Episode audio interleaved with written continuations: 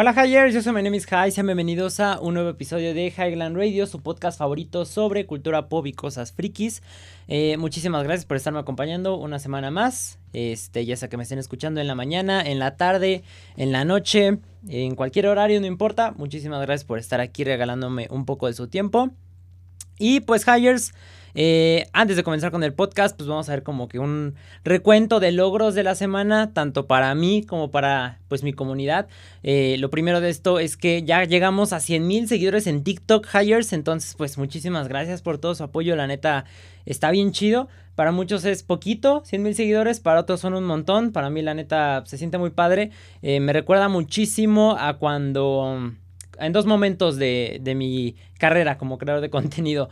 Eh, la primera, cuando llegué a mis mil seguidores, mis mil suscriptores en YouTube más bien, este, porque no jueguen el trabajo que cuesta llegar a mil suscriptores, la neta, lo ves muy lejano. Lo que es, bueno, los seguidores, los suscriptores se ve lejano, pero todo se ve aún más lejano cuando tienes que conseguir las 4000 horas de reproducción. Eso también se ve bastante tardado. Este, pero igual, cuando lo, lo, logras, te da mucha satisfacción. Entonces, pues me recuerda a eso. Y también cuando conseguí que ya estuviera monetizado mi canal. También, este, cuando conseguí la monetización, me recuerda bastante a eso. Entonces, pues, la neta estoy muy contento. Les digo que para, para unas cuantas personas pues, son poquitos 100 mil seguidores, para otras son un montón. Eh, que sobre todo si son bastante gente, o sea, bastantes personas, perdón. Más bien ya que te pones a pensarlo, este, por ejemplo, 100 mil personas o sea, son más de las personas de las que caben en el Estadio Azteca, por ejemplo. Entonces, pues es un montón y ya que te pones a ver pues el tamaño del Estadio Azteca y todo, pues dices, sí, es bastante. De hecho, creo que en YouTube, más bien, este, te... Cada que llegas a una cantidad de suscriptores, por ejemplo, cuando llegas a... A mil... A mil suscriptores, creo. No, espérenme. ¿Cuánto, cuánto te mandan? Sí, creo que cuando llegas a, a mil suscriptores o a mil quinientos, algo así te dicen como cuánto, cuántas personas son, o sea, en cuanto a equivalente a, a este, pues sí, a, las personas que caben en un campo de fútbol o en un avión. Este, creo que sí te lo mandaban en, en YouTube, si, yo, si no me equivoco, más o menos. Porque sí me acuerdo de tener los correos. Entonces, este, te mandan ahí como que una comparación. Está bastante chido eso porque te mantiene bastante motivado, ¿no? Este, esa es una. Después, un día después de que llegamos a 100 mil seguidores en TikTok, llegamos a 4 millones de likes, que más o menos era mi meta. Dije, ojalá lleguemos a 100 mil en TikTok y a 4 millones de likes antes de que terminemos junio. Y no fue justo terminando junio, fue un día después, este, eh, primero y 2 de julio. Pero pues de todas formas, estuvo chido. Fue casi, casi eh, el cálculo que yo tenía estimado. Entonces, pues también estuvo bastante chido porque pues igual cuenten 4 millones de likes, es demasiado, ¿no? Entonces, pues la neta sí está muy chido. Y después el otro logro que tuvimos también es que pues Memo Aponte nos bloqueó en TikTok, lo cual también es como que súper chido. O sea, para empezar, pues ya sabemos que sabe de nuestra existencia y que al menos dos de los videos donde hice este tirándole, pues la neta le llegaron. O sea, y no por el hecho de, ah, soy troll y, lo vio, sino por el hecho de que, pues das la opinión de alguien y le llegó, entonces pues ahí está perro. O sea, para que veas que pues tienes uno uno más que no está de acuerdo con las cosas grotescas que haces. Entonces, pues nos bloqueó. Que creo que fue como semana de que este Memo Aponte bloqueó personas. Porque yo no fui el único. Vi a otras personas que también estaban como de Memo Aponte ya me bloqueó. Memo Aponte ya me bloqueó. O sea, como que siento que el vato se mete de vez en cuando. Bueno, no, sí. Sí, es de vez en cuando. Creo que se mete a TikTok. Y como que yo creo que ha de ver como que todos los videos donde lo mencionaron. Uh, o donde le hacen dúo a sus cosas y ya después este, se pone a bloquear personas. Entonces yo creo que, que es eso. Eh, pero pues está chido, de todas formas es un, es un logro. Eh, yo lo considero un logro, la neta. Este, y pues sí, esos fueron los, los logros de la semana de, del pues míos y de la comunidad. Y aparte también pues relacionado en, de noticias relacionadas al contenido del canal pues los invito a que estén muy atentos este próximo domingo que salga el próximo episodio del despacho de Wato el episodio 11 porque el despacho pues va a tener diferentes pues va a tener más bien varios cambios. Eh, va a ser como una nueva etapa del despacho de Wato para empezar ya no nos va a acompañar este Diego y René, ya lo voy a mantener yo solo. Ahora sí que yo lo estaré hosteando solo. Eh, y entonces, pues por ende, pues va a tener un pequeño cambio el formato. O sea, igual voy a seguir hablando sobre los episodios mientras siga Bad Batch y posteriormente de las demás series y todo eso.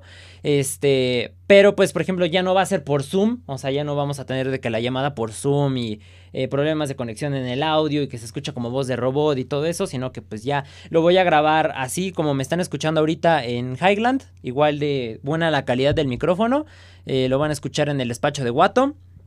Este, vamos a tener cambio de logo, por ende vamos a tener cambio también pues de portada, de intro y también este ya ambientó un espacio diferente, un fondo diferente a este al que traigo en Highland para especial para el despacho de Watto con coleccionables de Star Wars, cosas, cosas así. Este, espero que les guste y a mí me gustó cómo está quedando. La neta estoy bastante orgulloso, sobre todo de la nueva intro. Creo que me quedó bastante chida, la neta estoy bien feliz. Eh, si están en mi servidor de Discord, este, que si no, pues ahí va a estar el link en la descripción, lo voy a revisar bien, porque de repente ese, ese link como que caduca cada cierto tiempo, entonces lo voy a, revisar, pero de todas formas, si están en el servidor de Discord, ya habrán visto ahí como que un pequeño eh, cachito, un fragmento del nuevo intro del despacho, entonces pues... Eh, el chiste es mejorar el podcast, ¿no? Y todo para que quede pues más chido y sea un contenido de calidad para todos ustedes. Entonces pues estén muy atentos este domingo que salga el nuevo episodio. La neta va a estar bien, bien, bien padre. Y pues ahora sí, esos son como que todas las noticias relacionadas al canal y todo. Entonces pues ahora sí vamos a comenzar eh, el podcast con lo que vi esta semana en cuanto a animes. Esta semana fue de animes. Y pues el primer anime que vi esta semana se llama Naso no Kanojo X o Mysterious Girlfriend, que sería el nombre en, en inglés. Este, y está, está bastante chido. Yo pensé que iba a estar como muy aburrido. Pero no es un anime de como comedia romántica. Eh, es sobre la relación de Akira Tsubaki y su novia Mikoto Urabe. Esta última, esta Mikoto, es una estudiante que es transferida a la escuela de Akira y después de una serie de diferentes eventos y así de situaciones, este Akira descubre que es adicto de, por así decirlo, adicto a la saliva de esta Mikoto, debido a que está enamorado de ella. Entonces, la saliva es como un vínculo muy importante entre ellos dos. Eh, hagan de cuenta que es como si se dieran un beso de cierta forma, pero sin darse un beso. Este, o sea, literalmente nada más prueba la saliva de que saca tantita saliva con su dedo uno y se la da al otro. Es medio grotescón al inicio, la neta. Este, ya que te lo pones a pensar, pues dices, pues es como si fuera un beso de cierta forma, pero pues está raro, ¿no? Este, y cuando uno prueba la saliva del otro, el que la prueba puede sentir las emociones que el otro estaba sintiendo en ese momento o un poco antes. Este, pues sí está raro en eso, o sea, incluso hay una parte donde, por ejemplo, si uno está herido, por ejemplo, que tiene un raspón, una cortada, cosas así, si le da su saliva al otro, como que la cortada se le transfiere a él y en el mismo lugar y todo. Entonces es ahí como un vínculo medio rarón. Este, y les digo, es como una comedia romántica porque pues como son novios, pero tienen esa, esa relación de la saliva, pero aparte esta, esta morra, esta Mikoto, no es como que muy eh, afectiva con este Akira, entonces como que no se deja que la abrace, eh, carga unas tijeras ahí en su ropa interior esta morra, eh, no, les digo que no, la besa o no deja que la bese, entonces pues son como que cositas así, este, pero está chida, está entretenida, está buena, son 14 capítulos, 14 o 13, este, está en Crunchyroll o en Anime FLB. dependiendo si la quieren ver en HD o no. Este, pero está chida, se la recomiendo bastante. Yo le doy un, un 8, la neta. Está buena, pero, pero no llega al 10. El segundo anime que vi fue Dragon Quest, la aventura de Dai. Este es un anime que está adaptado de un manga basado en el videojuego Dragon Quest, que es bastante popular. Eh, probablemente han, visto alguno de los personajes de Dragon Quest, para empezar porque hay uno de los héroes que está en el juego de Super Smash Bros. Y también porque es hecho por Toei Animation, que es el estudio que hace Dragon Ball. Entonces, para empezar, a mí me gusta mucho Dragon Quest, el juego, porque pues tiene ese estilo de visual de Dragon Ball y la neta a mí me gusta bastante, como que siento que es un, un estilo muy clásico y me gusta mucho esa estética, este, entonces se ve bastante bonito. Y Y el videojuego, les digo, por eso. Y el anime, pues también se ve bastante chido. Es igual, animado por Toei, les digo. Y también está bastante chido, también está bueno. Apenas ese lo comencé, apenas llevo dos episodios, entonces todavía no les puedo hablar mucho de él. Pero principalmente me atrapó eh, lo visual. Entonces, pues también está bastante cool, pero se ve que está prometedor. Desafortunadamente, creo que nada más llega como al episodio treinta y tantos, porque no lo pudieron eh, completar por cuestiones de presupuesto y cosas así. Entonces, pues, eh, ya ni modo. Pero bueno, pues ya lo veré hasta mientras dure. Eh, y el tercer anime que vi es Record of Ragnarok, que se estrenó apenas este junio en Netflix.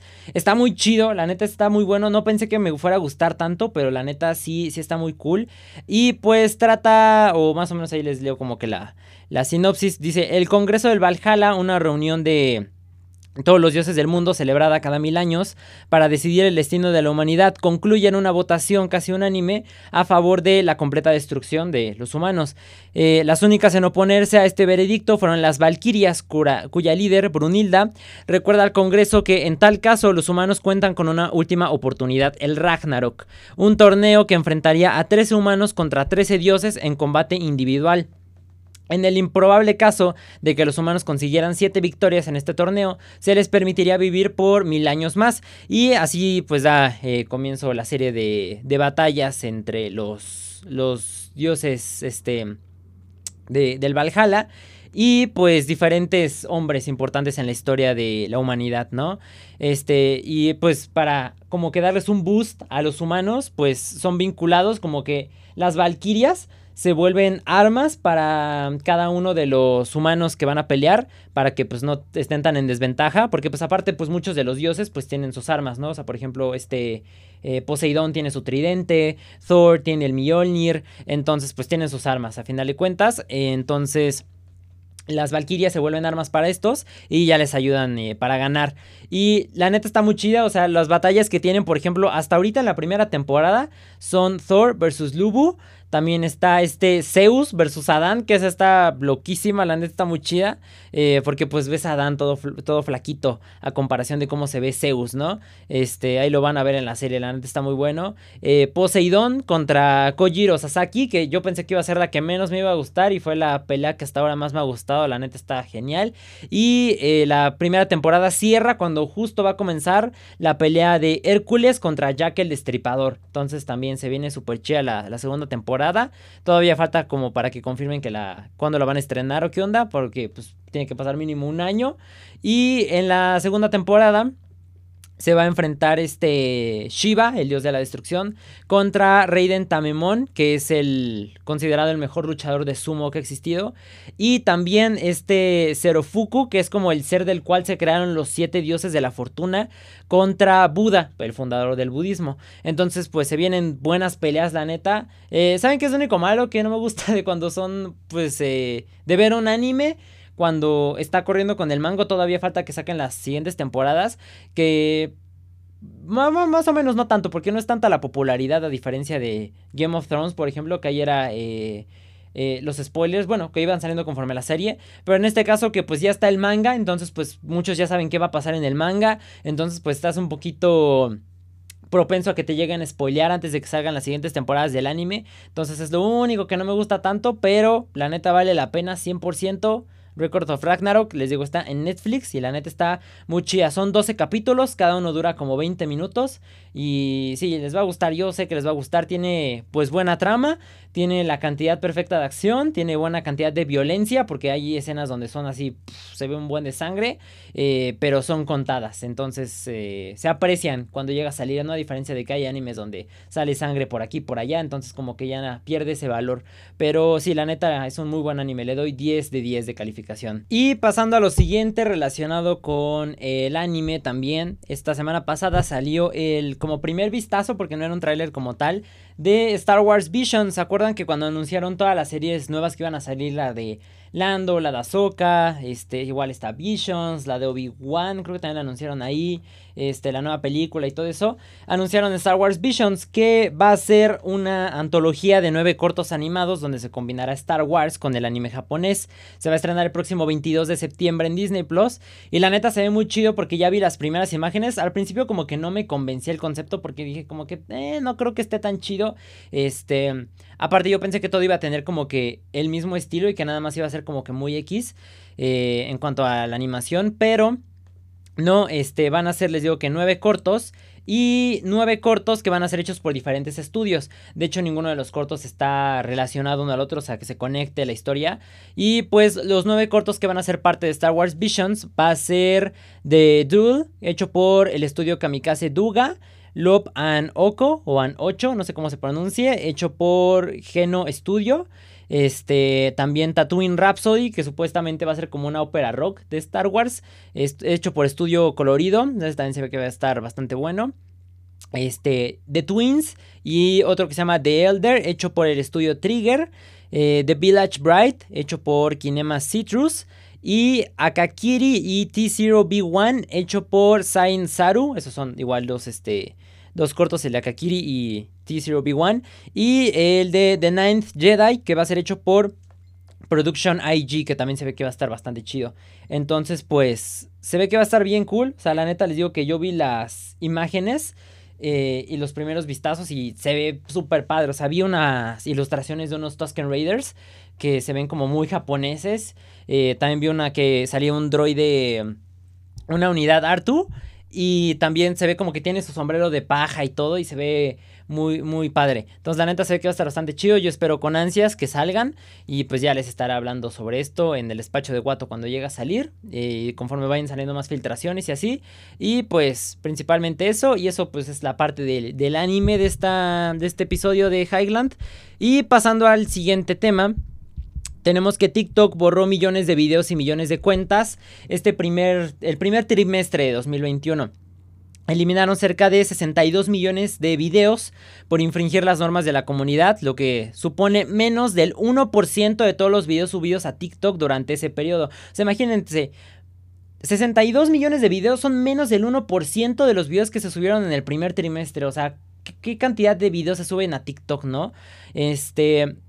Y también, el, según el informe este, el 82% de esos videos fueron eliminados antes de recibir alguna visualización y el 91% antes de ser denunciados por algún usuario y el 93%, el 93% en menos de 24 horas después de ser publicados, o sea que los bajan de volada. Que a mí me choca un poco porque borran a veces los videos que no debieron de haber borrado. O sea, por ejemplo, hay una chava que se llama Pregúntale al biólogo que ella hace dúos eh, a videos donde pues maltratan animales, eh, donde pasan ciertos fenómenos así con animales y ella los explica y dice por qué no se debería hacer y todo eso. La otra vez creo que subió uno donde maltrataban un, unos... Eh, no me acuerdo qué animal salvaje era. Este, pero el caso es que hacían eso y le bajaban el video a ella, pero no bajaban el video original donde se mostraba la agresión al animal. O por ejemplo, en mi caso, borran videos míos donde que supuestamente la mayor parte de los que me han borrado a mí son disque por acoso e intimidación. Cuando pues hay otros videos que son peores y esos no los bajan. Y digo, los míos tampoco son malos. O sea, hay unos que dices, ¿por qué me lo me lo tumbas por acoso e intimidación, o sea, ¿qué tiene que ver eso? Y a veces no sé si es el algoritmo o el, el, pues sí, el bot o lo que sea el sistema de TikTok, o que alguien llega y los, los reporta y nada más como que en automático. ¿Saben también qué pasa con esto? Que es como Facebook, que reportan algo con Facebook y es como de, ay, pues ya lo vamos a revisar, porque no lo revisa una persona, lo revisa pues el bot disque. Entonces como que le llega un reporte, es como de, ah, sí, tiene, no, pues ya, bloquealo para no meterte en broncas, ¿no? Y ya lo, lo tumba. Entonces lo que no me gusta de que bajen videos. Este, y sobre lo de las cuentas, también eliminaron 7.3 millones de cuentas por pertenecer a usuarios menores de 13 años. Eh, que son poquitas, eh, la neta. Yo he visto, o sea, yo con seguridad les podría decir que un 60% de las personas que usan TikTok son niños, menores de 13 años, la mayoría de ellos. Este, E igual ahí digo, pues no, no vas a saber de todos si son menores de 13 o no, o sea, ¿cómo lo vas a comprobar? No, a menos que les pidas identificación a todos, cosa que les digo que sí hacen porque pues a mí me tumbaron mi en vivo hace como dos semanas y les tuve que mandar una foto de mi identificación para que me reactivaran la función. Pero entonces, este, se me hace una cantidad poquita de cuentas, la neta, para la, para la cantidad de niños que he visto en TikTok. Entonces, pues, a ver, quién sabe, ojalá mejor en su voz o algo así, la neta, pues deberían de pedirte pues algo para que mm, valides que tienes 18 años o mínimo 15, ¿no? 18, eh, que sería más fácil por la, la, credencial, ¿no? Y la identificación o pasaporte. Este... Porque después ahí ves un montón de gente. La otra vez yo vi un video, ven que les hablé el episodio pasado sobre lo de Adult Swim y que los papás indignan porque los hijos ven videos y cosas así en internet. Y vi uno donde un, no sé si un morro o qué, de quién más, sube, eh, mi hermanito vio el video este de Simón. Espero que estén felices porque hicieron, todavía está llorando y la traumaron y no sé qué. Es como de, ahí dijo, mi hermanita de, de 8 años o algo así. Es como de, a ver, compa, ¿qué hace tu hermana de 8 años en TikTok? O sea, ¿qué no sabes que es una aplicación que es para cierta edad? O sea, digo, también no es culpa de la aplicación, tú que estás haciendo que la dejen, que esté ahí en el celular viendo cualquier cosa. Entonces, para que no surjan esa gente quejándose y no tengan la posibilidad, pues mejor pidan identificación y que TikTok sea una aplicación más 18. La neta estaría chido. O sea, perderían y más o menos, ¿eh? les digo, con una porción de la gente que lo ve, pero pues de todas formas será una aplicación más segura y habría menos broncas de que estén ahí dando lata de que TikTok daña a los niños y TikTok estoy así, menos oportunidad de quejas este, entre la gente que se ofende. Entonces sería una buena idea, yo creo. Pasando al siguiente tema, ¿se acuerdan que la semana pasada les estaba hablando sobre el caso este de Britney que quería liberarse de la tutela de su padre? Eh, pues esta semana fue otra audiencia y ya le negaron a Britney eh, el poder zafarse de su papá. Todavía la va a seguir controlando.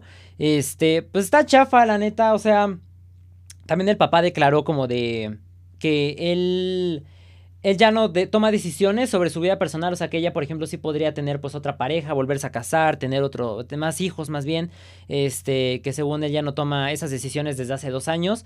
Realmente pues nunca sabremos a ciencia cierta pues si sí es cierto o no, pero digo, la neta pues compa, o sea, ya libérala, no seas mal plan. Digo, obviamente todos sabemos que esto es por el dinero, o sea, porque le pagan un montón. ¿Se acuerdan que la vez pasada les conté que le pagan, eh, este, ¿Cuánto? Dos, mil dólares al mes, su sueldo de dos mil dólares, gastos de oficina, que obtiene regalías de los contratos que tiene esta Britney. Entonces, pues obviamente se está encajando un buen billete el señor y por eso no la quiere dejar libre. Pero pues la neta es una jalada, o sea, ya está grande, pues pobre señora, ¿no? O sea, porque pues sí, es una señora, ¿cuántos años tiene Britney? Entonces, pues... La neta está muy chafa. Un tema bastante en común que va a ser de este capítulo van a ser como los malos padres. Ahorita eh, vamos a pasar al siguiente tema justo, y ahorita les voy a hablar de esto, que fue el tema pues más resonado de esta semana, este, y digo, pues sí fue la noticia de, la semana pasada, ¿no? Y de esta también, y de aquí hasta que, yo creo que unas dos semanas más probablemente, y pues es el caso de esta, de que encarcelaron a esta Yos, a, a la youtuber Yostop. Y pues un poco de contexto, si es que no se han enterado, no les voy a volver a resumir toda la historia gigantesca porque ya mil y un youtubers se encargaron de hacer eso, de seguir la crónica y todo, entonces nada más como con una refrescada a, los hechos rápidos. Y pues el martes 29 de junio, la youtuber Jocelyn Hoffman, mejor conocida como Justop, fue detenida en su domicilio por las autoridades de la Ciudad de México. Todo esto porque se le acusa de almacenamiento, posesión y descripción de infantil. Eh, ya ustedes sabrán qué cargo es, ¿no? Eh, yo no lo voy a decir porque no quiero que me desmoneticen este rollo. Tanto trabajo me costó para perderlo.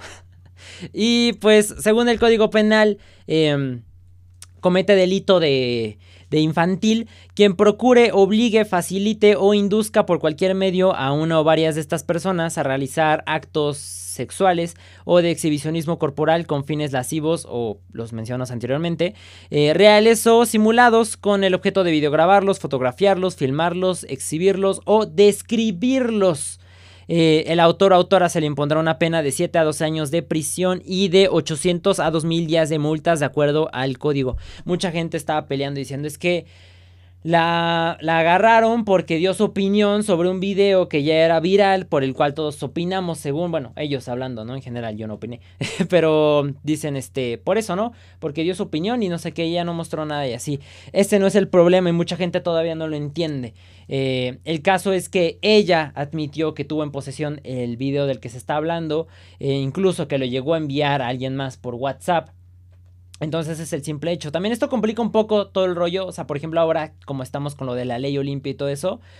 Porque me ponen en un comentario. Yo hablé de esto cuando salió luego, luego. Eh, dije como de, pues di la noticia, ¿no? Eh, porque les dije que tienen que tener mucho cuidado con lo que dicen y suben a redes sociales. Porque ahorita la morra se debe de estar dando una súper arrepentida. Porque donde habla sobre el video y todo esto es en el video ese de de, ¿qué decía? Malita generación, generación, no sé, qué algo así decía el video, donde hablaba del video de la pelea y del video del abuso.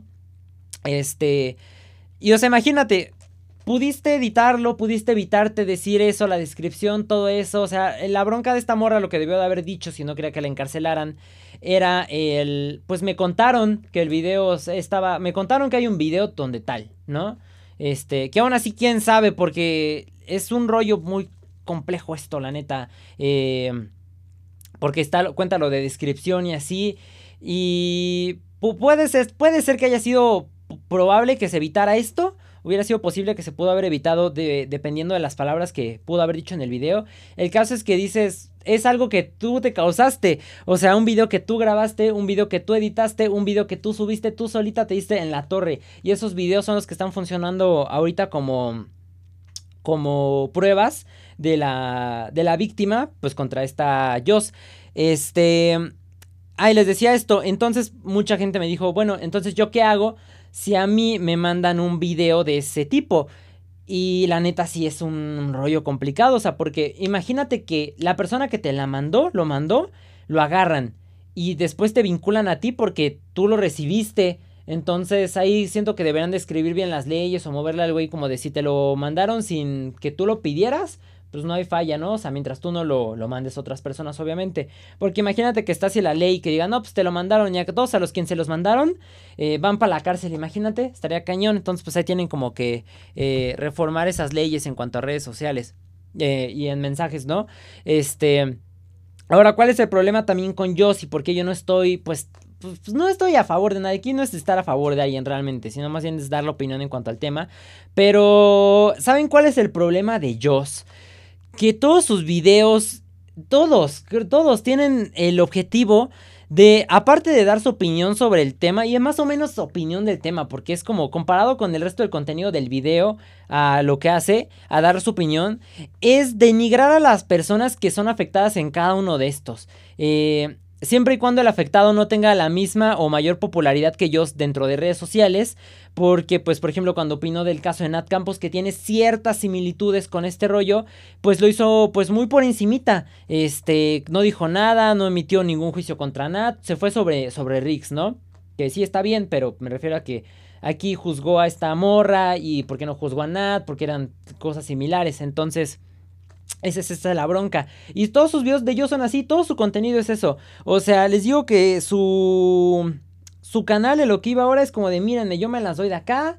Eh, yo soy pues perfecta y vean cómo insulto a este y este y este porque la regaron en un video y ahora son Lord y son Lady y es esto y es aquello y mírenme cómo me burlo y yo con mi montón de gente pues va y que les hagan bullying o ciberbullying. Y como les digo pues la neta sí se podría decir que es karma, ¿no? O sea, por andar juzgando tan cañón a la gente y les digo, o sea, sobre todo juzgarlos destructivamente. Y de hecho ella lo dice en sus videos. Ya saben que este canal es de crítica constructiva o también destructiva, dependiendo de, ¿no? Entonces, pues, eh, les digo, más allá de, de, criticar a la gente, insultarla, ¿no? Y denigrarlos y todo eso. Entonces, pues, sobre todo como les comentaba en episodios anteriores, o sea, tú siendo creador de contenido y con el poder que tienes de convocatoria y de audiencia y todo eso, exponer a personas a cosas de ese estilo, la neta sí está mal, o sea, depende del caso, ¿no? Obviamente hay veces donde sí es pasable, si es un vato que hizo pues algo malo, que robó, cosas así, pero en un caso así tan delicado, tú sin conocer a la persona, ¿cómo la puedes juzgar? ¿Cómo te...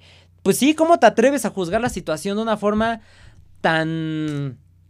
tan dura, tan fría? O sea tú, tú no sabes qué le pasó. Por ejemplo, cuando criticó a esta chava lo del abuso, ¿no? O sea, dices que se ve que es una no sé qué y tal. O sea, ¿cómo sabes que, por ejemplo, qué tal? Digo, no, no sé muy bien cómo se haya dado ahí en la fiesta eso.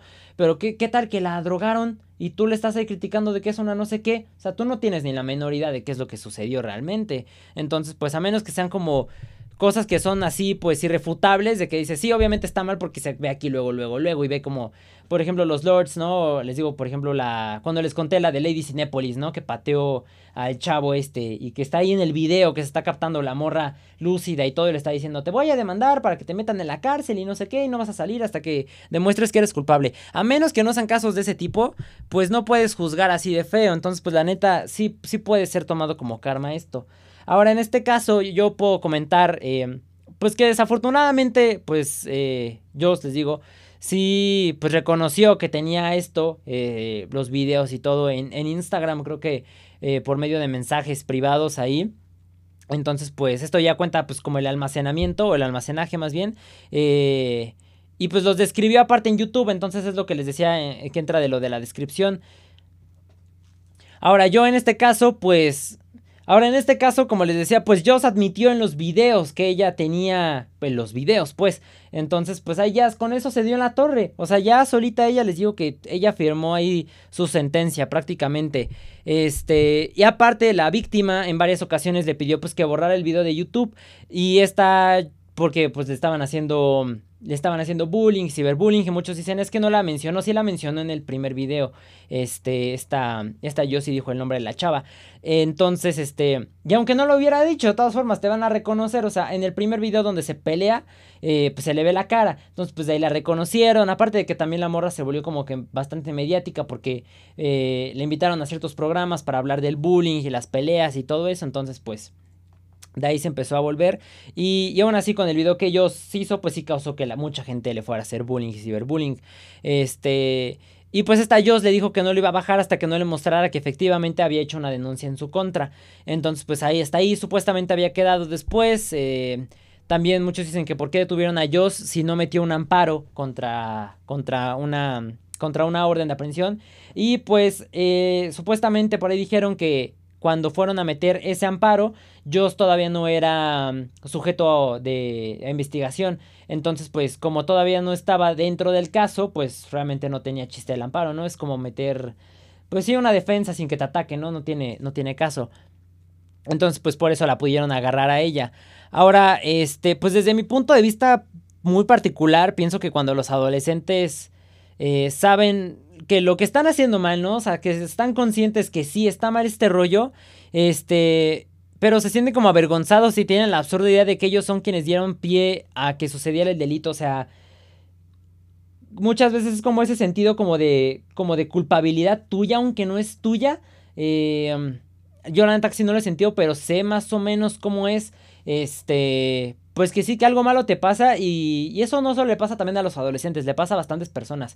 Que te pasa algo malo y tú piensas en tu cabeza, pero ¿habré yo tenido la culpa? ¿Habré sido yo el causante? Eh, ¿Qué onda, no? Entonces, este pues ellos piensan, les digo que fueron quienes dieron pie al delito. Este, y obviamente, pues aparte, bajo las circunstancias en las que se dio lo del video y así, pues a la edad de que tenían estos morros, 16 años, pues el consumo de alcohol y de sustancias, eh, pues no es bien ingerido por el cuerpo. Entonces, sumando a todo esto y al miedo a la vergüenza, pues hay muchos adolescentes que suceden también, o que piensan, perdón, este, que todo esto, este tipo de situaciones que pasan, pues son normales, ¿no? O sea, que son como eh, cosas que pasan en fiestas, ¿no? Que se llegan a dar y pues, ah, ya ni modo, ya pues pásalo como X, ¿no? Y te queda de experiencia. Más adelante, eh, pues se enteran de que no es así, les queda un trauma y de ahí salen muchísimas cosas más. Este, pero es un poquito lo malo, ¿no? En, en cuanto a la mente eh, humana. Y pues yo creo que también por eso como que es lo que les digo ahorita de que ya le cayó el 20 a esta chava que ya tiene, pues ya es mayor de edad para empezar. pues ya le cayó el 20 y es como de, pues sí, estuvo mal lo que me hicieron, voy a meter una denuncia. Porque muchos dicen eso, ¿por qué se tardó tanto tiempo? Y pues pudo haber sido eso, o sea, que tu cerebro en ese momento también puede ser como que lo bloquea. Y hasta tiempo después es como lo que les contaba de Ricardo Ponce, eh, que la gente hace las cosas, llegan a extremos donde pues nunca se imaginaron y ya después son como de, no, sí, está mal esto. Eh, tengo que denunciarlo. Y pues ya, por eso se, armó la denuncia. Y pues aquí también entra eh, la supuesta madurez tanto de los adultos, que son los padres de, de la víctima y de los abusadores, y también la madurez de ellos. O sea, aquí lo que mucha gente no está como que marcando y que yo les quiero hablar y les he tocado ese tema. Creo que ha sido un tema bastante continuo y que he estado hablando tanto en, en YouTube como en TikTok. ¿Dónde estaban los padres de estos morros? De todos estos morros, tanto de los abusadores como los de esta morra. Ah, para empezar, ¿por qué los de esta morra? Supuestamente, eh, cuando se empezó a volver mediática esta morra y empezaron a llevarla a programas y así, sus papás dijeron que ella tiene un trastorno de límite de la personalidad y digo, bueno, si sabes que tu hijo tiene una bronca ahí, ¿por qué la dejas que vaya a fiestas y por qué la dejas que tome y por qué la dejas que, que se meta sustancias, ¿no? Sobre todo siendo menor de edad. O sea, ¿por qué no multan o por qué no? Pues sí, le hacen algo a los papás por negligencia. O sea, porque la neta no está bien. O sea, y sí. El chiste es que tú seas libre de que tu hijo haga esto y aquello, pero hay cosas que no, o sea, hay cosas que no, o sea, sí puedes dejarlo que vaya a una fiesta, pero no que vayas, tome y se drogue, o sea, eso es lo que es lo que está mal. Y, no hacen nada a los papás, ¿no? Y es, es malo, o sea, me refiero a que es lo que les comentaba muchas veces, ¿por qué tienes un hijo si no lo vas a criar bien y nada más lo vas a traer aquí a valer gorro al mundo? O sea, y peor aún que hay papás que creen que es normal o sea, que hagan este tipo de cosas. O sea, padres que igual crecieron y por ejemplo estos morros probablemente les va a pasar lo mismo. Que no tuvieron una figura que les puso un hasta aquí, que les puso límites. Y van a creer pensando que tomar y fumar y drogarte a los 16 años es algo normal y que, ay, son chavos. O sea, porque igual muchos de los padres, y yo tuve amigos que sus papás tenían esa mentalidad de, sí, es normal, deja que vaya y que tome y no sé qué, güey, tiene 16 años, ¿cómo vas a dejar que haga eso? O sea, la neta está mal. No está bien ni moralmente, tampoco está bien para tu cuerpo, te atonta más, sobre todo porque, por ejemplo, el alcohol. Si tú empiezas a tomar antes de los 21 años, tienes más probabilidades de que se te vuelva una adicción a que si comienzas a tomar a los 21 años, porque como a los 21 años, que es también por ejemplo la edad en la que ya eres este legal en países por ejemplo de Europa, pues ya tiene tu cerebro cierta madurez, ya alcanzó cierto desarrollo, donde ya no es propenso a que te, se te crea una una adicción a cualquiera de estas cosas, tanto a las drogas como a las, al alcohol, ¿no? Entonces, pues la neta está mal esto. Eh, tanto a los de la mora como ahora los de los abusadores, o sea, güey, güey, checa qué está haciendo tu hijo, o sea, no manches, como lo mismo, ¿por qué los dejas que vayas? ¿Por qué los dejas que, que, los dejas ir, dejas que tomen, dejas que se emborrachen? Este... Haz tu chamba como papá, revísale en redes qué está haciendo, a ver tu Facebook. Y a mí me llegó a pasar, eh, yo nunca tuve broncas, la neta, de ese tipo. Yo siempre fui una persona muy tranquila, un hijo muy tranquilo, podría decir. Este, yo nunca me metí en broncas de ese tipo. Siempre fui una persona que tuvo sentido común.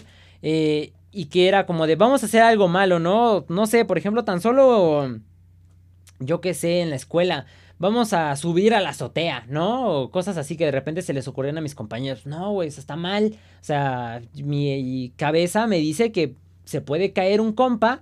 O me puedo caer yo por alguna estupidez de que estos estúpidos estén jugando y me tiren a mí por accidente, disque, puede terminar en algo malo, en cosas de ese estilo. Entonces yo la neta siempre tuve un sentido común y fue como de no, no lo voy a hacer porque sé que está mal.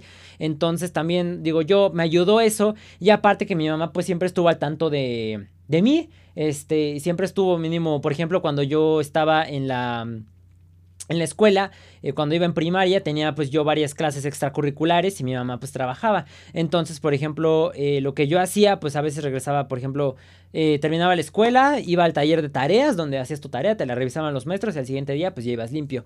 Este, regresaba a mi casa, comía, mi mamá comía por videollamada conmigo, por Messenger, cuando todavía existía Messenger. Entonces, este, el de Hotmail. Y por videollamada comíamos juntos y todo. Este, me dormí un rato en lo que pasaba como media hora y me tocaba irme a mi clase de karate. Me despedía de mi mamá, me iba a mi clase de karate y así. Y diferentes cosas, este, tanto cuando tenía karate en la escuela o no. Y comíamos juntos, este. También, por ejemplo, hubo un tiempo donde yo iba al, al trabajo de mi mamá igual a comer mi a comer con ella, hacer la tarea con ella y nos regresábamos juntos de su trabajo. No, no me regresaba yo directamente a la casa o no me iba yo de vago, ¿no? Entonces, pues eh, les digo, siempre estuvo muy atenta de mí. Eh, ay, cuando eh, de repente me checaba mi celular así como de, a ver, enséñame qué tienes en tu cel, así nada más de la nada, de que estoy checando algo y es como de, ten, y órale. Y ya revisaba y pues no, estás aquí, ¿por qué estás hablando tanto aquí con esto? ¿Qué es esto? Acá ya explicabas, ¿no? ¿Qué tranza?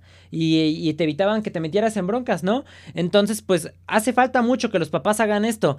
Y lo malo es que ahora ya como que se defiende mucho a los morros, es que es su su privacidad y estás violando su privacidad y cada uno quiere sus cosas y no sé qué. O sea, mientras sea menor de edad, no cuenta como privacidad este rollo. O sea, tú vas y revisas sus cosas, no manches. O sea, la neta, es bueno, pero también ha sido bastante malo que le den demasiados derechos a los niños. O sea, y a los menores de edad en general.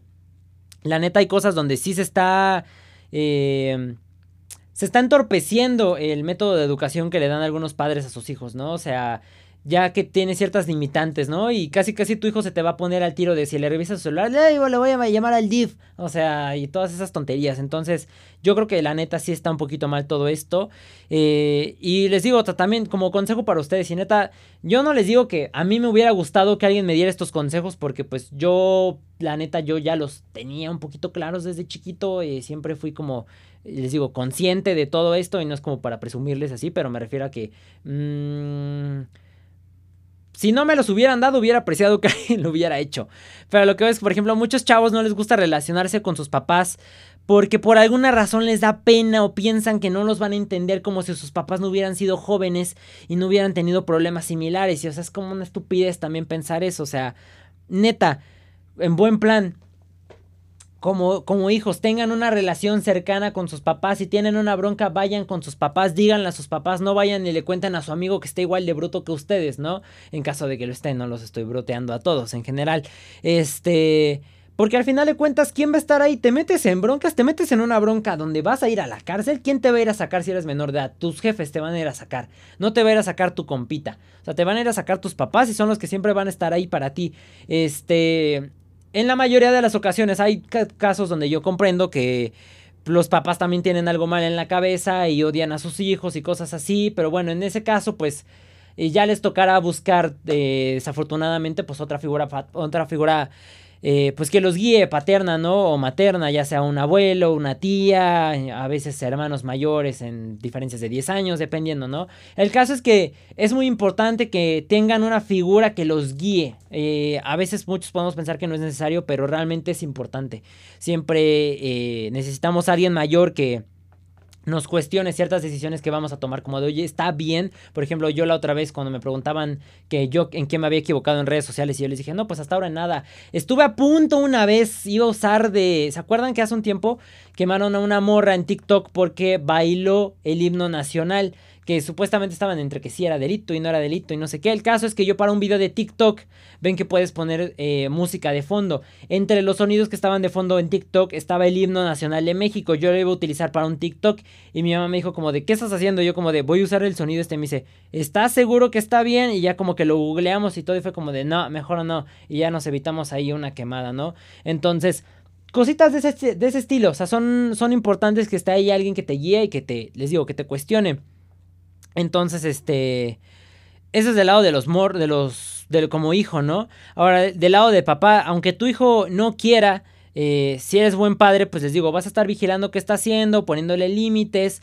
También igual del lado tanto de que hay malos padres, pues también existen malos hijos, ¿no? A veces vas a tener la mala fortuna de que tu hijo pues te salió con menos neuronas de lo normal o es muy rebelde y a pesar de que lo intentes va a ser de esos rebeldes que se van a ir de la casa y tú los vas a intentar detener y no se van a dejar y van a hacer que tú eres el malo de la historia porque van a ir a llorarle a alguien más y conozco gente así. Entonces sé que a veces no tan bien que, que un hijo sea así es culpa de, del hijo, ¿no? A veces no es culpa de los papás completamente.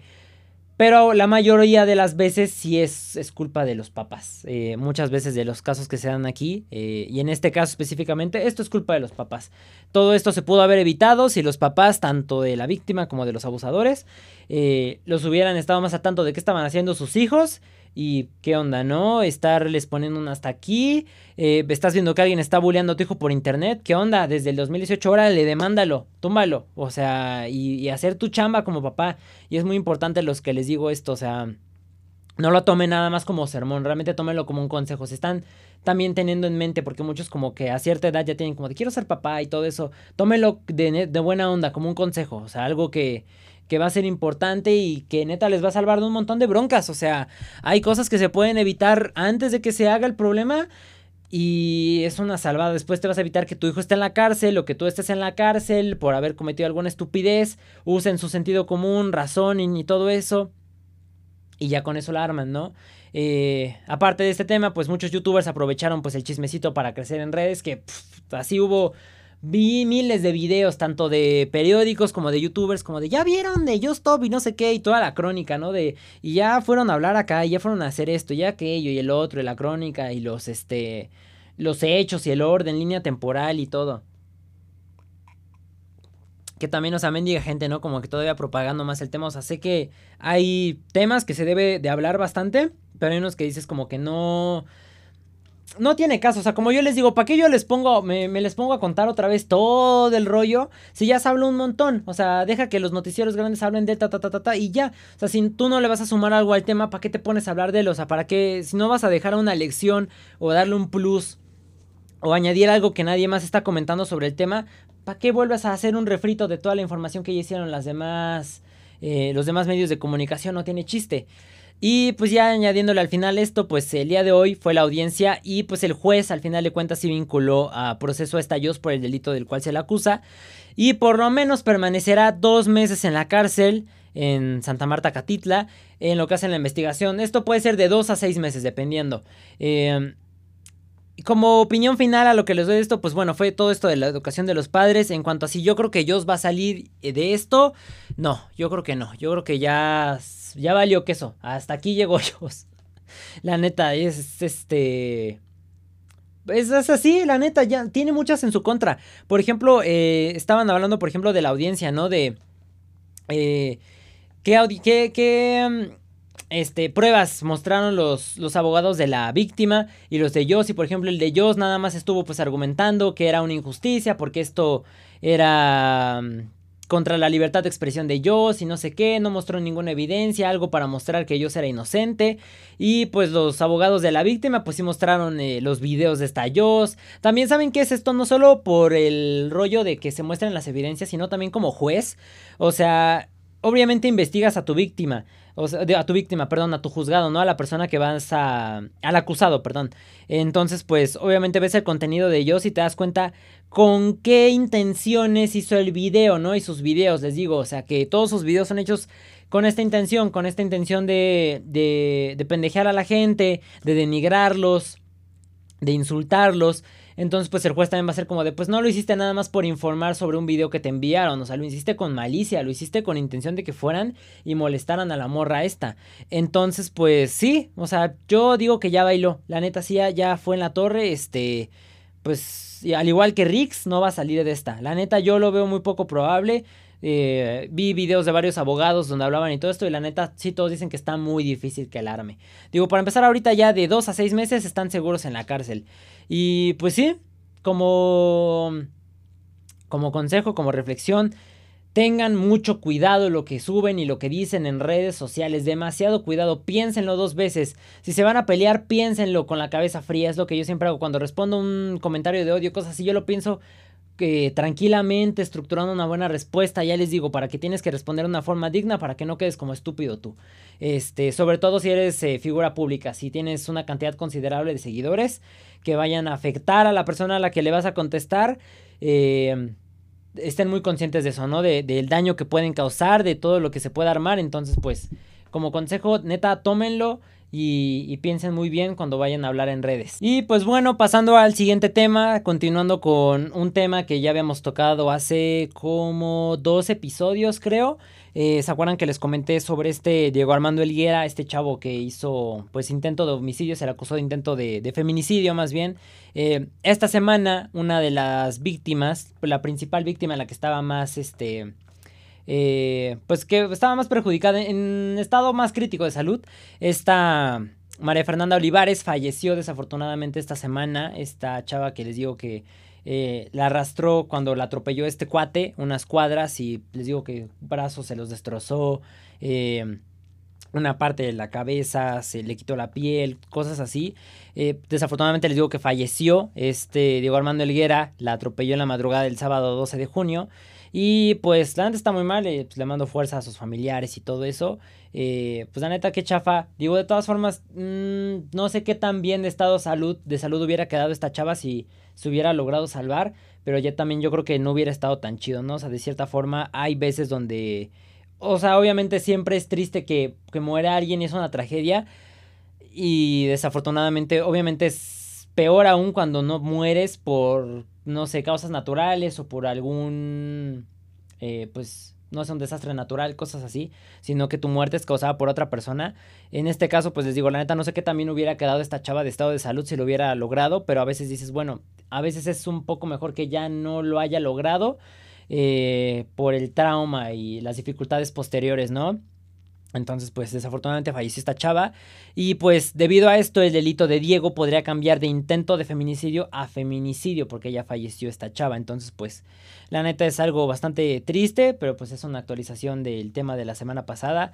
Eh, pues sí, desafortunadamente es esto. Eh, con este tipo de, pues de casos, de sucesos que llegan a pasar, la neta, pues nos demuestra que nuestro mundo, pues es un lugar, pues donde hay gente enferma, ¿no? Y hay gente que está mal de la cabeza como para, ah, pues, intentar violentar contra las vidas, atentar contra las vidas de otras personas. Pasando al siguiente tema y continuando con el tema de los padres malos, esta semana apareció el padre de Tekashi 69 o de 69, como le quieran decir. Yo le digo Tekashi, me gusta más el nombre de Tekashi.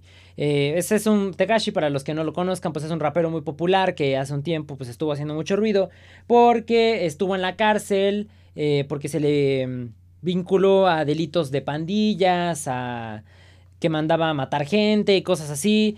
Eh, pues supuestamente era como que un falso gángster más o menos. A final de cuentas salió porque pues colaboró con la policía, entonces pues delató a sus a sus colegas de pandilla que muchos dijeron es que es un soplón y es una rata y no sé qué es como de a mí se me hizo una jalada cuando juzgaron a Tekashi por todo eso la gente cuando salió, porque es como de, tú también lo hubieras hecho, o sea, neta, si te hubieras quedado en la cárcel por proteger a los cuates, porque aparte, los colegas de pandilla de este Tekashi intentaron matarlo, intentaron hacer diferentes cosas para matarlo, eh, le robaban su dinero y cosas así, entonces, o sea, si tú te hubieras quedado en la cárcel por proteger a gente de ese tipo, o, sea, el, idiota hubiera sido tú, ¿no? O sea, en la situación que estaba Tekashi, todos hubiéramos dado, eh, todos hubiéramos soltado la sopa, y delatarlos, ¿no? O sea, la neta, quedarte ahí de. Es que por los compas y la pandilla y todo eso, no, es una estupidez eso. El código de la calle, ¿no? Entonces, este, pues por eso hizo mucho ruido Tekashi. Aparte que ha tenido, pues, bastantes canciones exitosas. Obviamente, aparte de la polémica y así. Eh, ha tenido varias canciones que han sido bastante populares. La primera que tuvo, que fue su hit, se llamó. Se llama Gumo. Y de ahí tuvo bastantes. Tuvo eh, Fifi, tuvo una que se llama Bebé con este Anuel, con el que dice Bebecita. Entonces, eh, pues ha tenido sus canciones exitosas Tekashi. Y pues esta semana eh, circuló un video donde se ve al padre de Tekashi diciendo que lleva viviendo en un refugio para indigentes por dos años y que como ve que su hijo le regala dinero a otras personas, por ejemplo, se ha visto que va a barrios de Estados Unidos y regala billetes. También aquí una vez vino a Puebla porque este Tekashi pues tiene eh, es de ascendencia mexicana, eh, sus papás son de México, de Puebla, y pues vino a Puebla a conocer a su familia y todo eso, a sus tías, entonces pues se ve ahí en las calles de Puebla cómo estaba regalando dólares, y pues dijo que como el papá vio que estaba regalándole dinero a mucha gente, pues esperaría que también le regalara dinero a él, ¿no? Y que lo ayudara. Ahora, eh, para empezar, esta no es la primera vez que aparece el papá de Tekashi en, pues, públicamente. Eh, antes ya había salido cuando Tekashi estaba en la cárcel y le estaban preguntando su opinión de, pues, y él estaba diciendo que era mejor que estuviera en la cárcel porque así, pues, no lo iban a matar, porque, pues, cuando saliera en la cárcel, eh, supuestamente iba a ser como que un objetivo para muchas otras pandillas o tan solo para la pandilla a la que él pertenecía de que lo mataran y no sé qué. Ahorita ya lleva como pues, creo que como un año que salió Tekashi y no le han hecho nada. Entonces, pues, eh, dio lo mismo, ¿no? O sea, como dicen, perro que ladra, no muerde. Entonces, pues igual lo mismo aquí, pues no le pasó nada a Tekashi. Y si no, pues de todas formas tiene el dinero para pagar seguridad 24/7. Entonces, este, y eso es lo primero, ¿no? Que salió, ya, ya había salido eh, públicamente. Ahora, la bronca con esto y por qué no está bien que el papá esté fastidiando ahorita, pues es que el papá lo abandonó cuando era un bebé, o sea, y fue criado nada más por su mamá y más adelante tuvo un padrastro, el cual vio morir, este Tekashi vio cómo mataron a su padrastro. Entonces, pues el señor se desapareció desde que fue bebé y ahorita ya regresa ya que Tekashi ya es millonario y ya, hijo, ayúdame, soy un indigente y no sé qué. O sea, la neta a mí se me hace esto de la patada, o sea, son de esos papás que ya fueron por cigarros y después regresan, no, hijo, quiero hacer las cosas bien y no sé qué. Entonces, se me hace una estupidez. Yo, la neta, si estuviera en esa situación, Perdón, pero ese señor no es mi papá. Padre no es el que engendra, como les dije, sino el que cría. Entonces, ¿por qué? ¿Con qué cara me vienes a pedir dinero? Si tú te fuiste cuando pues era importante para su desarrollo de Tekashi, ¿no? Porque igual, el hecho de que Tekashi no hubiera tenido un padre, pues lo orilló a meterse en problemas de pandillas, por malos pasos, vender drogas, hacer todo ese tipo de delitos. Entonces también, pues eso, quieras o no, afectó a futuro que se metiera con las pandillas aquí para que lo metieran a la cárcel eh, el año pasado o hace dos años, hace dos años, este, si fue hace dos años o fue hace... Porque salió durante la pandemia. Ajá, sí, sí, sí. El año pasado todo estaba en la cárcel. Eh, el caso es que así afectó, ¿no? A final de cuentas en su formación. Y es lo, lo, que les digo que es importante. O sea, que tienes que tener una figura paterna. Digo, aquí pues desafortunadamente no bastó con su mamá. Pero necesitas a alguien que esté ahí para guiarte, para que no te vayas a hacer estupideces. Y fue lo que pasó con este compa. Entonces, pues ahorita que llegue el señor a pedir dinero, pues se me hace una estupidez. Este... Y les digo, o sea, siempre pasa mucho con esto, sobre todo con famosos, o sea, que ya después sale, y no solo con papás, también sale con otros familiares, con hermanos, tíos, abuelos, de que, eh, miren, es millonario mi nieto o es mi millonario mi familiar, no sé qué, y a mí no me ayuda, yo estoy viviendo aquí en la pobreza y no sé qué. Cuando el hermano nunca estuvo ahí pa, con el artista o el abuelo o el familiar, lo que sea, y nada más ya que son famosos ya aprovechan para pedir dinero. O sea, la neta se me hace una jalada eso. Y también, por ejemplo, se metió el artista, bueno, el rapero Lil Reese, que, con quien ya había tenido otros altercados Tekashi, que se andaban ahí haciendo un beef y todo, que le iba a regalar dinero al papá de Tekashi, que me choca ahí, ¿por qué se meten eh, con rollos que no les incumbe? También cuando fue que con la mamá, ah, ya me acordé, con la esposa, bueno, no era su esposa, con la mamá de la hija de Tekashi, Tekashi tiene una hija, y se metió, qué rapero, van a ver, no me acuerdo qué rapero era, pero igual era uno de esos pues X, ¿no? Que nadie se acuerda su nombre, que salió con la, con la, con la mamá de la hija de Tekashi y que a comprarle ropa y cosas a la niña y no sé qué, o sea, nada más para picarle ahí al otro rapero para crear salseo. O sea, la neta, ¿por qué se meten en temas que no les incumben? O sea, ¿por qué quieren hacer a fuerza... Pues la polémica termina siendo más popular que su trabajo, digo, eh, independientemente así seas como su personado en redes y así, si tu música es basura, pues realmente da lo mismo, o sea, no pasas de ser alguien que nada más está ahí buscando con quién pelear en redes sociales. A final de cuentas, en los artistas lo importante es la música, más que las polémicas y todo eso. O sea, si les digo, si tu música es basura, las polémicas no te van a servir de nada. Se podría decir que de cierta forma es como que un plus las polémicas más o menos y como atención mediática, pero pues sí, o sea, la neta, a mí me choca esto, que se metan en lo que no les incumbe. Sobre todo aquí con lo del papá, o sea, compa, no manches, digo. Sobre todo porque muchos, muchos raperos tienen esa bronca de que eh, o mataron a sus papás, o los abandonaron sus papás, cosas así, tuvieron una infancia dura. Entonces, o sea, que no comprendas eso y que quieras ayudar al papá nada más ahí por andar fastidiando, la neta sí se me hace una jalada. Pero pues es igual en ese tema de los padres que son, pues que son malos, la neta, ¿no? Y pues pasando al siguiente tema, tenemos una nota amigable. Les voy a platicar sobre Oreo, el perro topo. Y pues como todos sabemos, pues México se caracteriza, se caracteriza perdón, por ser de los países que tiene un amplio pues equipo de búsqueda de víctimas de desastres naturales como temblores, huracanes, etcétera, ¿no? Eh, estos no solo están conformados pues por personas, sino también pues por animales, eh, específicamente perros más bien. Eh, tal es el caso, por ejemplo, de esta Frida, la perrita que ayudó en el terremoto del 19 de septiembre de 2017. Y en eventos más actuales está Oreo, una perrita de un año 10 meses, que a mí me sorprendió sorprendió la edad, o sea, está muy chiquita. Eh, llegó a Miami, Florida, está Oreo junto con el equipo de siete rescatistas de la organización mexicana Cadena Internacional tras el derrumbe del edificio habitacional Champion Towers. ¿Se acuerdan que se cayó y que ahí hubo un montón de gente?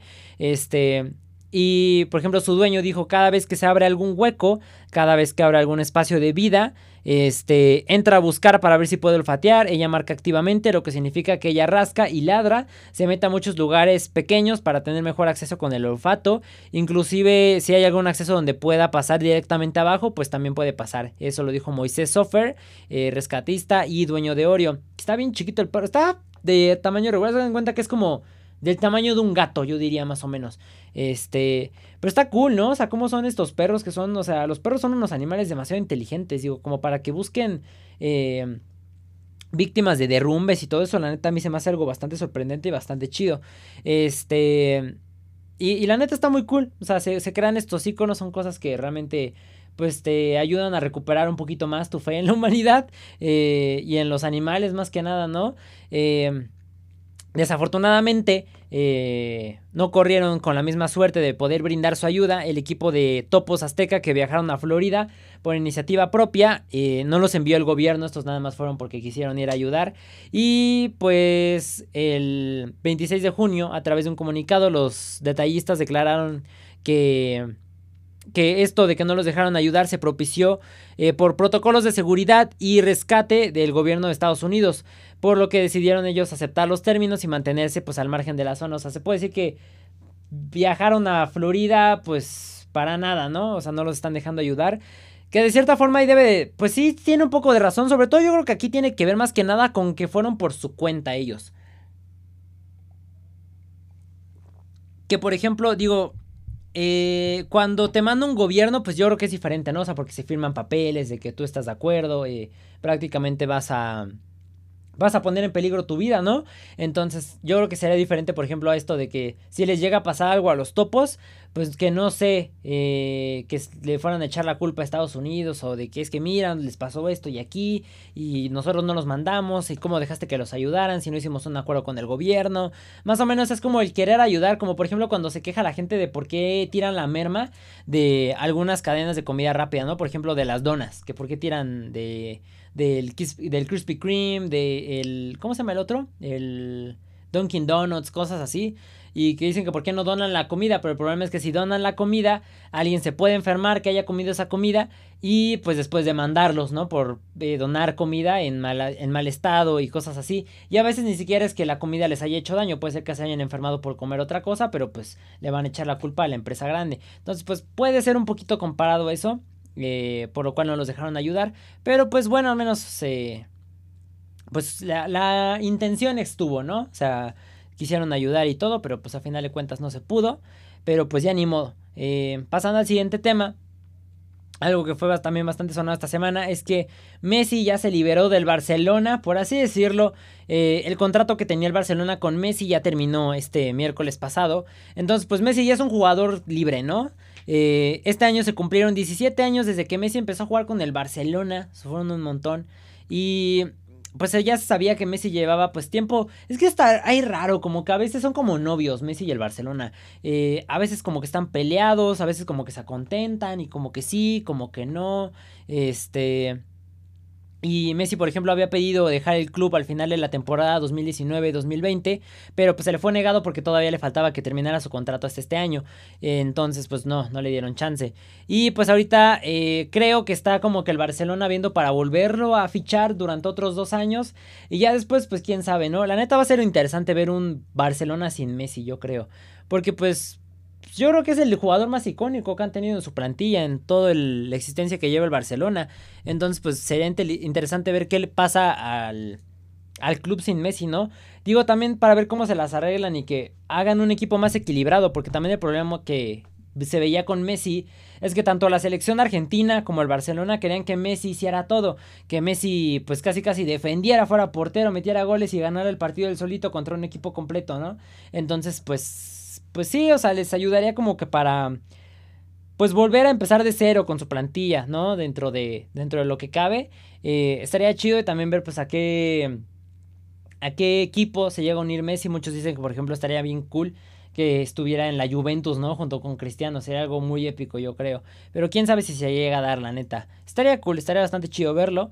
Pero entre las, las propuestas que le llegaron a Messi, dice que que ya es muy popular esto, que ya cada que se libera un, un jugador famoso, por ejemplo Cristiano Ronaldo y así, eh, que llegan como que supuestamente las propuestas de otros clubes, pero que son clubes así como que, que están hasta el piso, eh, pero que no son propuestas eh, serias, sino que nada más son para causar ruido y para hacerse pues notar en redes sociales, por ejemplo el Ibis Sport Club de Brasil o Ibis, que es considerado el peor club del mundo, subió un contrato que supuestamente le estaban ofreciendo a Messi y entre las cláusulas se encontraban 15 años de contrato, salario en base a productividad, eh, no, se, no puede hacer muchos goles, eh, ese es motivo de recesión contractual. No puede ser campeón, también es motivo de recesión contractual. No puede usar la 10 porque ya pertenece al jugador Mauro Shampoo, que es un jugador de ese club. Y debe jurar que Pelé es mejor que Maradona. O sea, ya es una jalada con eso, ¿no? Ya con eso de jurar que Pelé es, mejor que Maradona. O sea, nada que ver. Ya con eso ves que nada más es pura, pura burla. Pero, o sea, ya les digo, se está volviendo como que más común que sacan ese tipo de, de contratos. Sí, por ejemplo, que aquí también en México lo estaban haciendo algunos eh, equipos que hacían diseños con la camiseta supuestamente y nos gustaría ver a tal jugador con la camiseta y no sé qué y lo lanzaban por redes sociales. Pero pues quién sabe, les digo, estaría interesante ver un Barcelona sin Messi, la neta estaría bastante chido. Yo me acuerdo que yo vi a Messi, yo, yo todavía tuve la suerte de ver a jugar a Messi eh, en persona cuando vino eh, en el 2000... Ay, no me acuerdo, pero yo estaba chiquito. Cuando yo tuve mi temporada de fútbol, de que tenía eh, uniformes de todos los países, este, de todos los equipos. Bueno, más de los que más me gustaban. Eh, tenía mi uniforme de Argentina, del Barcelona, tenía playera de Brasil, del Manchester, tenía la de la de Italia, la del, la, del Inter del Milán, ¿la tuve? Sí, la del Inter de Milán, la del Milán, tuve la del Barcelona, tuve la del Real, la uy, esa del Real Madrid, estaba bien chida. Este, una que era como azul, claro, con azul fuerte, estaba bien bonita. Tuve esas dos, tuve, ¿se acuerdan que antes había una equipación del, del Real Madrid que era como un azul oscuro, casi morado? Tirándole a... Sí, tirándole a morado y que tenía como detalles en un amarillo como eléctrico, como tipo marcatexto. Estaba genial esa, esa playera. El caso es que tenía yo un montón. Y en esa temporada vino este Messi a un juego que se llamaba... Messi and Friends, a un evento aquí que era como de, no sé si era como para caridad o para algo. El caso es que fue ahí eh, eh, vino aquí a la ciudad, entonces pues yo lo alcancé a ver. Estuvo pues bastante flojo el partido, pues era un partido de exhibición a final de cuentas, amistoso entre Messi y uno que otro jugador que trajo el famosillo y contra jugadores que eran aquí de México, ¿no? Entonces, este, pues estuvo muy X, pero pues al menos lo vi, ¿no? O sea, puedo decir que sí lo vi jugar en, en persona, entonces pues estuvo bastante chido, no fue un partido oficial, pero pues al menos se, se logró. Entonces, pues... Sí, la neta, en ese tiempo pues obviamente pues era mi ídolo, ¿no? Eh, Messi como jugador y todo. Y pues sí, yo creo que sí es mi jugador favorito. Probablemente es muy cliché decir eso. Pero pues sí, o sea, la neta, por sus logros y todo, la neta, pues sí, es eh, yo creo que el mejor jugador de todos los tiempos, la neta. Y pues nada, pasando al siguiente tema, tenemos a Canadá que se quema en diferentes formas. Eh, y esto es bastante peligroso en cuanto a Canadá, sobre todo por ser un país pues eh, bastante frío. Para empezar, ¿por qué en diferentes formas? ¿Se acuerdan que en el episodio 16 les conté sobre que habían encontrado pues tumbas con cuerpos de niños eh, sin identificar de 3 años y así que estaban cerca de... Ay, ¿cómo se llaman estos? De... Mm, de orfanatos. Sí, no, no, orfanatos, no, este... Ah, se me fue el avión, ¿cómo se llamaba esto? Los internados, ajá. Eh, católicos y todo eso y que se empezaron a hacer revueltas y todo eso de los niños indígenas. Eh, pues esta semana en Okanagan, Columbia Británica, en Canadá, este, pues después de que se encontraron casi 750 cuerpos de niños enterrados cerca de los eh, internados, quemaron al menos 7 iglesias. Y aparte de las iglesias, también vandalizaron las estatuas de la reina Victoria y de la reina Isabel II en Winnipeg. Entonces, pues la gente ya se está enojando. Todavía esto va a seguir es como que el inicio de las revueltas, ¿no? Y les digo, es como que querer ocultar todo este oscuro pasado de, de pues de la iglesia católica, ¿no? Y de querer, pues, eh, hacer una conversión forzosa de los niños indígenas y adaptarlos y quitarles, pues, sus raíces. Entonces, pues, la neta, es algo muy inhumano que hicieron. Yo, la neta, pues, soy... Eh, no, no, no soy católico, no soy eh, religioso más bien. Entonces, pues yo lo veo como pues es un edificio a final de cuentas. Eh, entonces pues bueno, digo, aquí se podría aplicar eh, lo de la iconoclasia y todas esas cosas así, de que vandalizar iglesias, vandalizar monumentos y todo. Entonces, pues, sí, la neta, estoy de acuerdo con lo que se hizo, ¿no? Eh, la neta, yo sí no le veo más problema. Digo, a final de cuentas, pues es gente enojada y pues con muchísima razón. Quién sabe si el Papa llega a dar una disculpa o algo así por lo que se hizo eh, por los tiempos en que la iglesia hizo todas estas cosas, pero pues quién sabe. Y esa es una de las formas en las que se quema Canadá. Y la otra forma en la que se quema es que esta semana Canadá tuvo su día más caliente, llegando a una temperatura de 47.9 grados. Eh, fallecieron 500 personas por el calor, o sea, imagínate ese rollo, está muy cañón, o sea, qué tan acostumbradas están las personas a una temperatura como para que si hace una ola de calor se mueran, ¿no? Y no solo en Canadá, también en el oeste de Estados Unidos se murieron 80 personas, entonces pues está muy cañón, también estás viendo cómo pues el calentamiento global está afectando, ¿no? Este, la capa de ozono y todo esto, y pues la neta está feo, digo, sobre todo que, que mueran por calor se me hace algo bastante impresionante. O sea, imagínate, Tan solo allá, o sea, que realmente es un, un lugar frío. E imagínate, si fuera así en todo el mundo, o sea, la gente sí moriría y estaría cañón. Obviamente cada uno tiene diferente eh, resistencia al calor, pero la neta, que alguien muera por una onda, una ola de calor se me hace bastante, bastante sorprendente. Pasando al siguiente tema eh, de nuestro país, eh, tenemos que AMLO creó una una sección para desmentir fake news en la mañanera. AMLO creó la sección ¿Quién es quién en las mentiras de la semana? donde desmentirá tweets, artículos y otros posts de diferentes periódicos y analistas políticos. Eh, eso es una tontería, o sea, no manchen. Qué pérdida de tiempo. Eh, el, el relator de la de libertad de expresión de la Comisión Internacional, de la Comisión Interamericana de Derechos Humanos, Pedro Vaca pidió al gobierno reconsiderar el bloque, pues dijo que este podría afectar el libre debate. Eh, también señaló que las autoridades tienen derecho a defenderse a las críticas que se le formulan y comentó que ahora el reto es cómo distinguir entre una defensa de una posición pública y aquel discurso que estigmatice. Ahora, ¿por qué es una bronca esto? O sea, no es lo mismo el libre debate entre dos personas de la población, alguien que es apartidista y alguien que es obradorista, y que por ejemplo saque un artículo del periódico, una nota del periódico y llega el presidente a decir, no, eso no es, yo dije acá y tengo otros datos y no sé qué, o sea, no es lo mismo. ¿Por qué? Porque pues no tienes el mismo, eh, la misma influencia sobre las personas, o sea...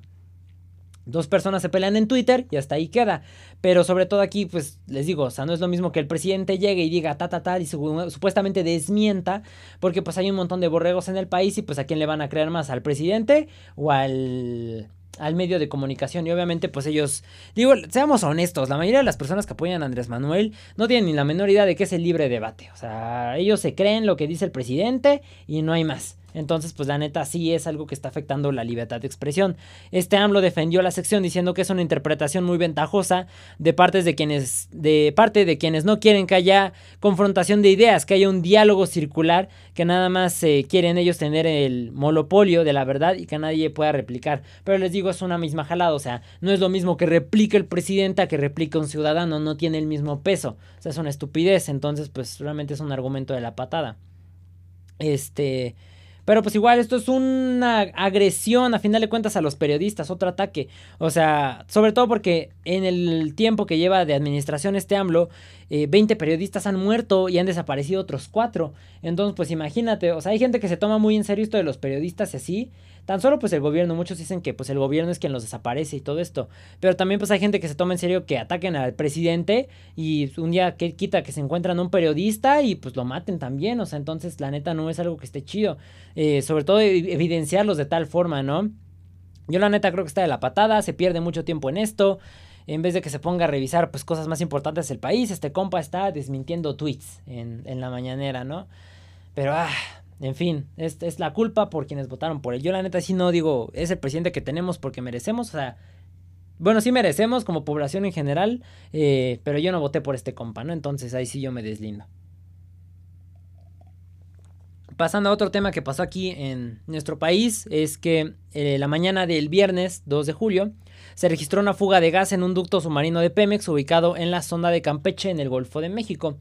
Y pues esto originó a que hubieran, buscan ahí ojo de fuego si no lo vieron. Se ve bien perro, o sea, es fuego que está saliendo del mar, se ve muy cañón, la neta se ve bastante impresionante, parece como si fuera, no sé, el fin del mundo. Entonces, este, se ve muy impresionante, se ve muy padre. O sea, está mal porque es un desastre, pero se ve bastante, bastante cool. El incendio se dio por una fuga de gas en un ducto submarino a 150 metros de la plataforma satélite KUC. Em, de Pemex. Y pues el incendio fue mitigado con la ayuda de tres embarcaciones antiincendios y se dio por concluida a las 10.45 sin reportes de lesionados. Entonces pues dentro de todo pues lo solucionaron rápido, pero pues sí fue una contaminación cañona, ¿no?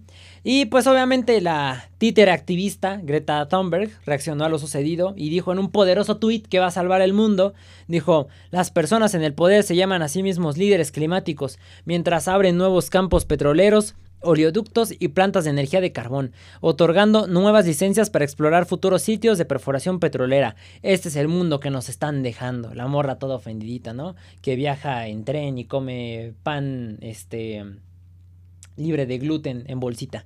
Entonces, este, pues varios usuarios comenzaron a citar el tuit de esta Greta y se burlaron de AMLO eh, con comentarios como de, ¿ya viste a Greta López Obrador? Anda de neoliberal, clase mediera, golpista y recibiendo dinero del PRIAN, porque ven que cualquier persona que hable en contra de Andrés Manuel y todo esto, pues es porque es una campaña y porque está aliada al PRIAN y es de un partido político para tumbar la cuarta transformación y el golpe de Estado. Eh, otro tuit fue, por ejemplo, oye López Obrador te habla Greta Thunberg, a ella también la vas a acusar de servir a una conspiración de la derecha internacional para darte golpe de Estado o la vas a linchar en tu sección de adoctrinada fanatiquita. Entonces, pues, les digo, o sea, no, no siempre digo, obviamente yo también estoy como que eh, o, sea, está mal esto, pero por ejemplo, eh, las opiniones de Greta Thunberg se me hacen una jalada porque al final de cuentas, pues es lo mismo. O sea, es un teatro de con una morrita, se preocupa por el cambio climático y es este. Y, cosas así. Y disque activista y no sé qué, que dices, pues, ¿qué vas a solucionar, morra? O sea, yendo ahí a dar críticas y a mostrar tu cara de enojada ante un público no va a ayudar de nada, ¿no? O sea, realmente nada más sabemos que es una cortina de humo pues para generar dinero y así exprimirla y al final de cuentas pues ya muchos lo saben afortunadamente pues es un tema en el que mucha gente abre los ojos que esta morra es un títere no a final de cuentas no es que ya se le ocurra todo lo que va a decir en su cabeza sino que es alguien que la controla no y son muchas personas y muchas organizaciones que es la cara esta morra de todos ellos. Entonces pues cualquiera de los dos pues valen gorro y por último, pues tenemos que Kanye West estuvo en Oaxaca. Bueno, está en Oaxaca técnicamente. Eh, llegó este jueves a Oaxaca con toda su familia y también con equipo para lo que parece ser, pues que va a producir música con unas bocinas y así. Este, mucha gente ni se dio cuenta que era Kanye West. O sea, se ve ahí en el aeropuerto esperando sus maletas, ¿no? Eh, y gente ahí normal y, y su familia como que sentadita, como que en la en la banda esta donde van pasando las maletas, bastante pues chistoso, ¿no? O sea, y no pensar que Kanye pues recibiría su propio equipaje, ¿no? Está eh, sorprendente eso. Y pues sí, está en Oaxaca, quién sabe qué vaya a hacer, quién sabe qué, qué tranza, no sé si se vaya a producir un nuevo álbum, no sé si vaya, no, un evento obviamente no, pero pues quién sabe, quién sabe qué vaya a hacer, si vino a buscar inspiración aquí también, ya saben que ese compa es medio locochón, eh, cuando de que de repente se va a encerrar a Wyoming para producir su álbum y lleva a los artistas ahí. Entonces, pues quién sabe, el proceso creativo de Kanye es una cosa totalmente diferente. Pero pues está chido, ¿no? Que haya venido aquí. La neta es de, de repente raro que un artista de ese nivel venga como que a trabajar aquí o al menos a producir su álbum acá. Entonces, pues está chido, quién sabe, quién quita y pega que vaya a colaborar con algún artista mexicano, con algún rapero, quién sabe, pero estaría chido. Y pues bueno, Hires, eso es todo por este episodio de Highland Radio. Recuerden que si les gustó, no olviden seguir el podcast en Spotify, compartirlo con sus amigos para que lleguemos a más personas. Este, no olviden suscribirse al canal de YouTube. Y pues no olviden seguirme en mis otras redes sociales. Estoy en Instagram y en TikTok como My Name is High con YT. Eh, My Name is High, YT más bien. Y el High, acuérdense, con doble I. Y pues también nuevamente les recuerdo, eh, estén atentos al onceavo episodio del Despacho de Guato este domingo, como entre las 12 y 1 de la tarde, eh, porque pues ya se viene eh, todo el, el, contenido chido. Les digo que vamos a renovarlo bonito y todo para que quede de calidad y ustedes lo puedan disfrutar de, pues, de una mejor forma, ¿no? El, el, podcast y el formato y todo. Entonces, pues, eso será todo de mi parte. Yo soy Menemis High y nos vemos en el siguiente episodio. Adiós.